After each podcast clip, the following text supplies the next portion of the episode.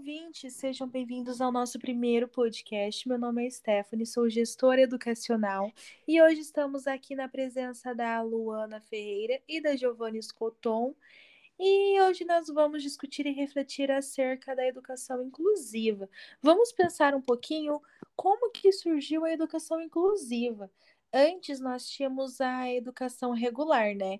Onde eram atendidas aquelas crianças consideradas normais, ou seja, aquelas que não tinham nenhum tipo de necessidade especial.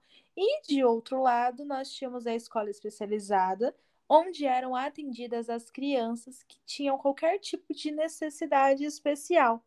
E nisso havia um tanto quanto discriminação, preconceito, uma exclusão, né? Porque esses alunos é, com necessidades, eles não podiam frequentar uma rede regular de ensino.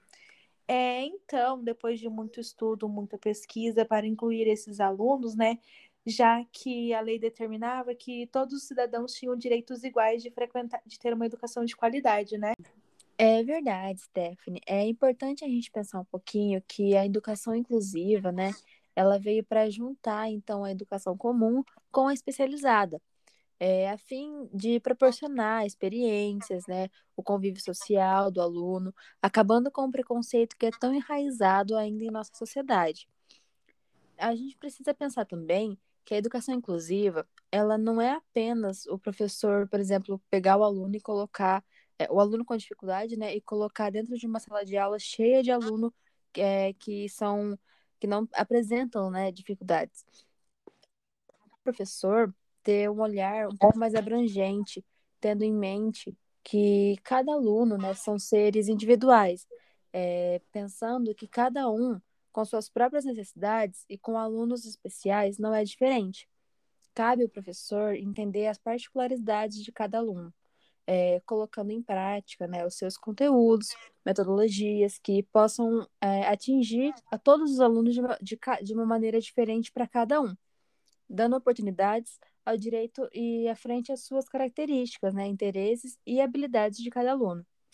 Pensando um pouquinho no que a Giovana falou, é, vamos refletir, se, se nós pegássemos um aluno, nós como gestores, pegássemos um aluno que apresentasse dificu, é, dificuldades especiais e simplesmente colocasse ele dentro de uma sala, será que realmente aquele aluno ia aprender?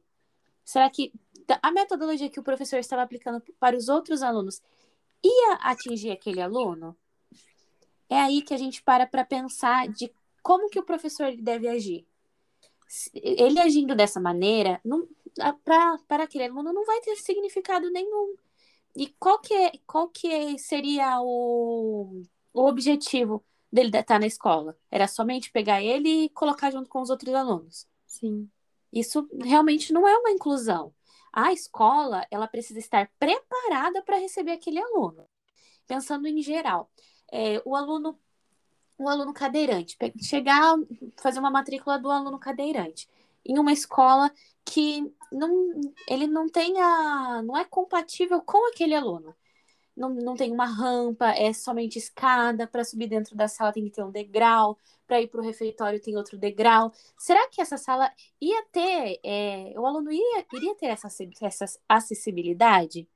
Não ia. Então, antes de colocar o aluno dentro da escola, a escola precisa estar preparada, não só com as metodologias, as estratégias, ela precisa estar realmente é, com tudo que para que aquele aluno ele tenha sua autonomia dentro daquela escola, ele tenha acesso a tudo que aquela escola oferece. Então, é, nós temos que pensar nisso, de como que, que esse aluno vai se sentir. Será que ele vai realmente se sentir incluído dentro da escola? Ou será que sim, ele está sendo sim. mais excluído, né?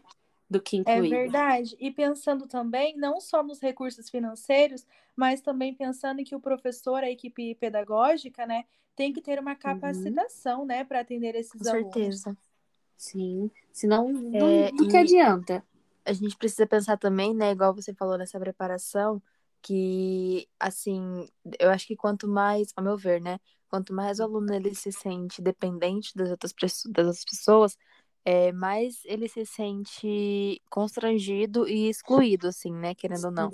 Então, Com assim, certeza. é melhor que na escola tenha um preparo para que a escola em si, a estrutura escolar possa é, in- incluir ele, do que ele precisar da, da, da ajuda de outras pessoas. Sim, tipo, Sim. o objetivo da escola, um dos objetivos da escola é preparar os alunos para a vida. E como que se, se aquele aluno continuar dependente de tudo, precisar sempre de alguém, é, não, não vai não vai estar dando, entendeu? Não. Igual não vai, ele não vai ser preparado para a vida. Ele vai Com sempre certeza. precisar depender do outro para ajudar ele. E a Aham. escola não é isso. Então a- a gestão precisa pensar nisso, de como que deve ser feito para aquele aluno ser incluso dentro Exatamente. da escola. Sim, Aham. então nós deixamos essa reflexão para vocês, professores ou até mesmo futuros professores, né? Então, o nosso bate-papo de hoje se encerra por aqui e salientamos a importância de uma equipe pedagógica preparada, né, para atender essas demandas que surgem na instituição, tanto financeira como capacitação, né? E sempre atender às necessidades de todos, proporcionando um ensino e de qualidade. Então, hoje fica por aqui. Agradeço a presença das nossas gestoras. Um beijo e até o próximo episódio, onde vamos discutir eh, sobre a educação de surdos.